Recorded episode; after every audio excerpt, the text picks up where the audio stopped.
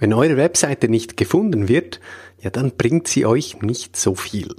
Und in dieser Folge geht es darum, wie ihr das eben hinkriegt, dass eure Webseite von Suchmaschinen wie Google gefunden werden. Ich interviewe meine Frau Anna. Sie ist Webdeveloperin und sie erklärt euch, wie man Suchmaschinen steuern kann. Sagt man quasi, hallo Google, äh, ich habe hier eine neue Webseite und hier solltest du vorbeikommen. Und welche technischen Basics eure Webseite erfüllen muss. Und wenn die Technik nicht spielt, dann ist alles für nichts. Also dann machst du Content, hast aber keine Karosserie, wo du das reinstellen kannst. Herzlich willkommen zur Folge 17 von Starte deine Marke.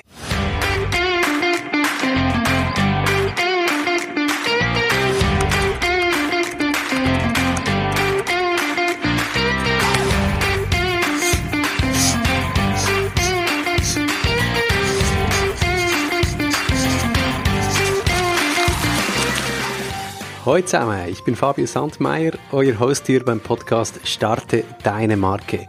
Hier gibt es Woche für Woche Tipps für kleine Startups mit wenig Budget, die aber etwas erreichen wollen und die sichtbar werden wollen. Und wie ihr sichtbar werdet im Online-Marketing, online mit eurer Webseite, darum dreht sich die heutige Folge und auch die nächste Folge, denn ich habe meinen Lieblingsmenschen als Interviewgast hier, meine Frau Anna. Sie ist Webseitenentwicklerin. Sie programmiert Webseiten für kleine und mittelgroße Unternehmen und sie ist auch ziemlich spezialisiert auf das Thema Suchmaschinenoptimierung. Und heute teilt sie mit uns einige wichtige Tipps, mit denen ihr sofort loslegen könnt. Anna ist in Slowenien aufgewachsen. Sie hat dort Mathematik, Informatik und Pädagogik studiert mit dem Ziel, dass sie mal so Mathematiklehrerin oder Informatiklehrerin werden kann. Soweit ist es aber nicht gekommen, denn sie ging im letzten Semester ihres Studiums nach Schweden, nach Nordschweden und hat dort das Web Development entdeckt, also die Webseitenentwicklung und hat gemerkt, wie viel Spaß das, das macht. Und sie ist fünf Jahre, fast fünf Jahre in Schweden geblieben. Erst die Liebe hat sie dann in die Schweiz geführt, wo sie zuerst als Programmiererin gearbeitet hat und vor drei Jahren hat sie sich dann entschieden, sich selbstständig zu machen, ihre eigenen Kundinnen und Kunden glücklich zu machen. Und daraus entstand die Webagentur Nerdic. Nerdic, das ist ein Wortspiel aus Nordic, weil sie eben im hohen Norden das Programmierhandwerk gelernt hat und Nerd wegen ihrem Informatik- und Mathematikstudium. Und wenn ihr da auf die Webseite geht, der Webagentur Nerdic unter noerdic.ch, dann seht ihr dort auch mein Gesicht. Ich unterstütze sie immer wieder in der Beratung von Kundinnen und Kunden in Sachen Online-Marketing oder bei der Keyword-Recherche für die Suchmaschinenoptimierung. Und die Suchmaschinenoptimierung oder Search Engine Optimization SEO, sprechen jetzt immer von SEO, das ist das Thema heute und wir haben das Interview mit dir in zwei Teile gegliedert. Teil 1 diese Woche, Teil 2 nächste Woche. Nächste Woche geht es um Keywords und Tools und diese Woche geht es um die technischen Basics. Denn oft treffen wir das Missverständnis an, dass Leute meinen, Suchmaschinen finden einen automatisch, sobald man etwas im Web schreibt und seine Webseite irgendwo mal gemacht hat. Und da muss man eben schon sagen, gewisse technische Basics, die müssen stimmen. Und da erfährt ihr heute, wie ihr mit Google kommunizieren könnt und welche Einstellungen oder welche Faktoren besonders wichtig sind, damit ihr sichtbar seid.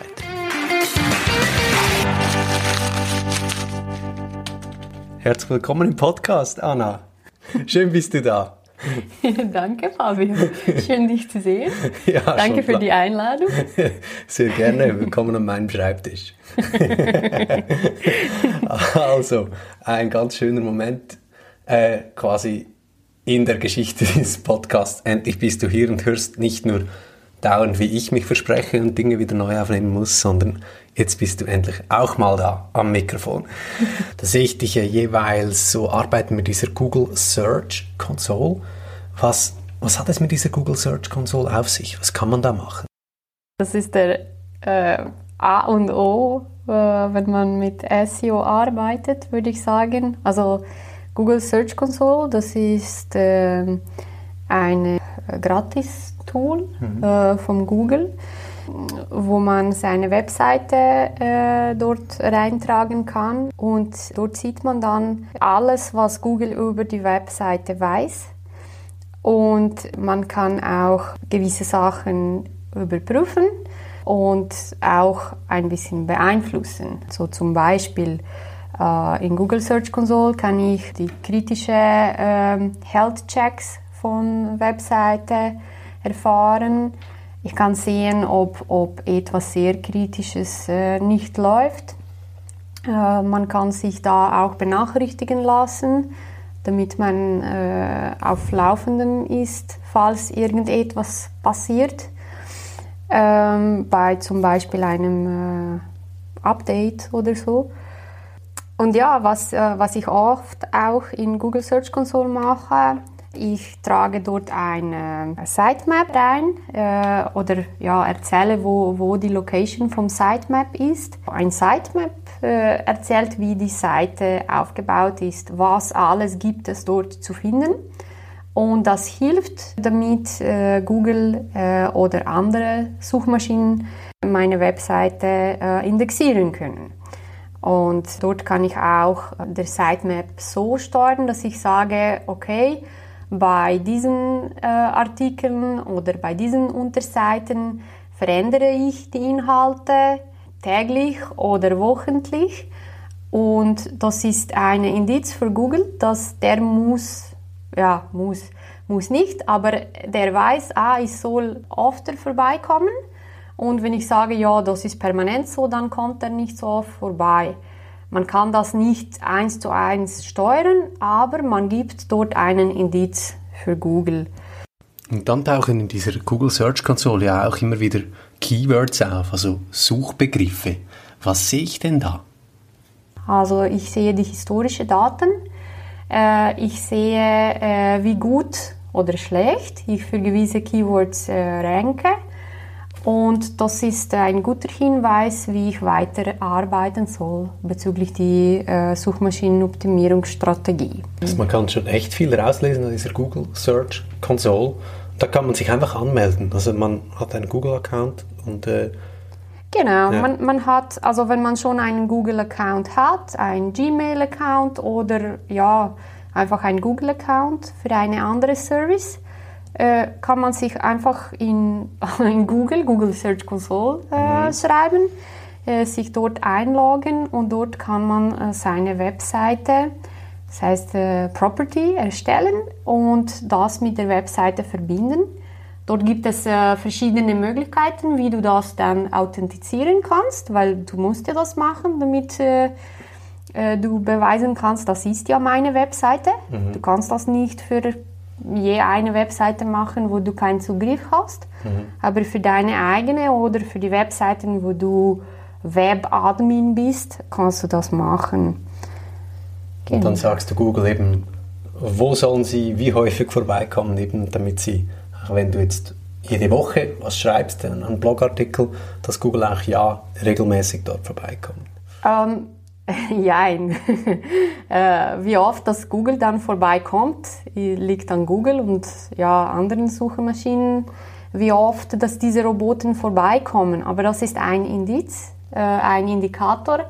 Äh, und wenn, ja, es gibt ja so viele Webseiten dort draußen, dass äh, das kommt wahrscheinlich von Ressourcen dran. Aber wenn du auf deine eigene Webseite sagst, hey, die Homepage verändert sich wöchentlich, diese Blogposts, die ich geschrieben habe, werden aber so bleiben, dann ist das sicher gut, weil dann weiß der Roboter, ah, hier muss ich nicht rein und hier muss ich, muss ich aber rein. Und äh, ja, ob das dann eins zu eins so passiert, das weiß man ja nicht. Aber äh, so kann man die Sachen ein bisschen äh, steuern. Und auch wenn eine Webseite ganz neu ist, das heißt, sie ist noch nicht in äh, einem Index von den Suchmaschinen, dann, wenn man das macht, dass man den Sitemap dort äh, einträgt, sagt man quasi, hallo Google, äh, ich habe hier eine neue Webseite und hier solltest du vorbeikommen. Und nicht, dass es nur per Zufall passiert, wenn der Googlebot vorbeikommt. Mhm. Und per Zufall würde das passieren, wenn eine andere Webseite zu, mich, äh, zu meiner Webseite linkt oder dass sich irgendwo dort draußen ein Link befindet auf meine neue Webseite. Wenn ich aber den Sitemap selber äh, reingebe, dann sage ich manuell, hey, hier ist meine Webseite und hier gibt es die Unterseiten. Was sind denn so die Dinge, die, die halt häufig schwierig sind, wenn man einen Website-Bilder hat? Was sind so die technischen Finessen, an, an denen es eben auch noch scheitern kann oder wo man aufpassen muss, wenn man mit, mit WordPress zum Beispiel arbeitet? Weil es da mit einem eigenen äh, CMS, Content Management also eigenem, du mit einem anderen Content Management System, wo du selber programmierst, oder? Und hast da mehr Dinge in der Hand, die du technisch steuern kannst. Aber äh, wir haben uns im Vorfeld dieses Gesprächs so ein bisschen überlegt, ja, was, was sind die häufigen die Punkte, die wir oft feststellen, die da eben problematisch sind äh, und auf die man achten soll, oder? Genau. So oft gibt es so äh, einen eine Kunde, die sagt, hey, ich habe meine Webseite selber äh, gestaltet äh, kannst du mir jetzt aber weiterhelfen? Äh, ich weiß nicht, wie ich dies und die, jenes mache. Und oft ist es der Fall, das ist ein Website-Builder, äh, mehr oder weniger advanced. Ähm, und dort kann man äh, häufig die Sachen auch technisch anpassen. Ja, man muss nur wissen wahrscheinlich, wo, wo das zu tun ist. Mhm. Wie stellt man denn HTTPS-Zertifikat rein, sodass die Webseite äh, sicher erscheint und sicher ist. Äh, das heißt, wenn, wenn die Leute einen Kontaktformular ausfüllen, dass es dort keine Möglichkeit gibt, dass äh, äh jemanden, äh, jemand äh, diese Kontaktanfrage stellen kann. Ja, ja, genau. Und das ist so, ja, das wissen nicht alle wie, wie das geht, aber oft habe ich herausgefunden, gibt es bei solchen Website-Builders auch eine Support dahinter, wo man äh, eine Anfrage stellen kann und sich äh, Hilfe sucht. Äh, man muss nur wissen, was wichtig ist. Zum Beispiel der Ladezeit. Wie schnell sieht der Besucher die Webseite, auch mit einer schlechteren Internetverbindung? Das ist so ein technischer Aspekt, wo äh, der sehr, eine sehr große Rolle spielt.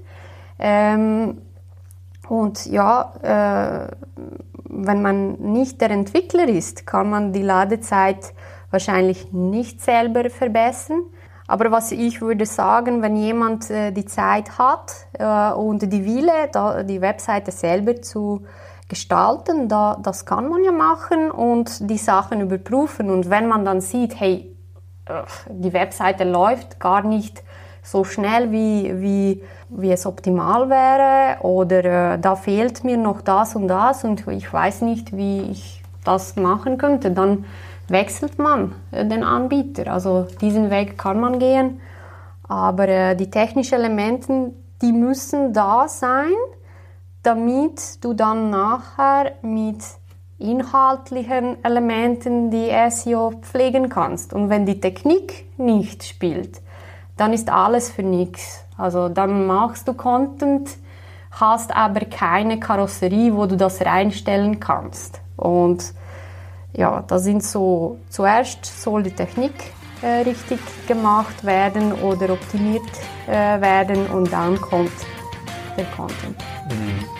Das ist die Überleitung zum zweiten Teil des Interviews. Das hört ihr nächste Woche. Da spreche ich mit Anna über die Inhalte auf der Webseite, wie ihr die optimieren könnt und wie ihr da mit entsprechenden Tools, Software die richtigen Keywords findet, also Suchbegriffe findet, die ihr in eure Texte einbauen solltet. Und wir klären ein häufiges Missverständnis, nämlich, dass die Suchmaschinenoptimierung nur am eigenen Schreibtisch passieren würde. Denn es ist ganz wichtig, dass ihr eben auch ein bisschen über den Tellerrand schaut, schaut, was eure Konkurrenz macht, denn ihr müsst das Rad nicht zweimal erfinden. Ich wünsche euch viel Erfolg bei der Umsetzung dieser ersten Tipps. Wenn ihr dazu eine Frage habt, dann schreibt entweder Anna direkt, wenn ihr da gerne eure eigene Webseite optimieren wollt. Ihr erreicht sie über das Kontaktformular oder E-Mail-Adresse, die ihr auf nerdic.ch findet. Oder wenn ihr ganz generell einen Punkt habt, wo ihr findet, da würdet ihr gerne etwas von Anna hören auf diesem Podcast, dann schreibt es mir, dann kann ich das so aufnehmen und ins nächste Interview mit Anna zum Thema SEO einfließen lassen. Die Zusammenfassung dieses Gesprächs gibt es wie immer im Newsletter zusammen mit spannenden Angeboten aus der Markenstarter Community. Ihr könnt diesen Newsletter abonnieren auf newsletter.startedeinemarke.com. Mein Name ist Fabio Sandmeier. Schön seid ihr dabei. Ich wünsche auch eine gute Woche und bis zum nächsten Mal. Tschüss zusammen.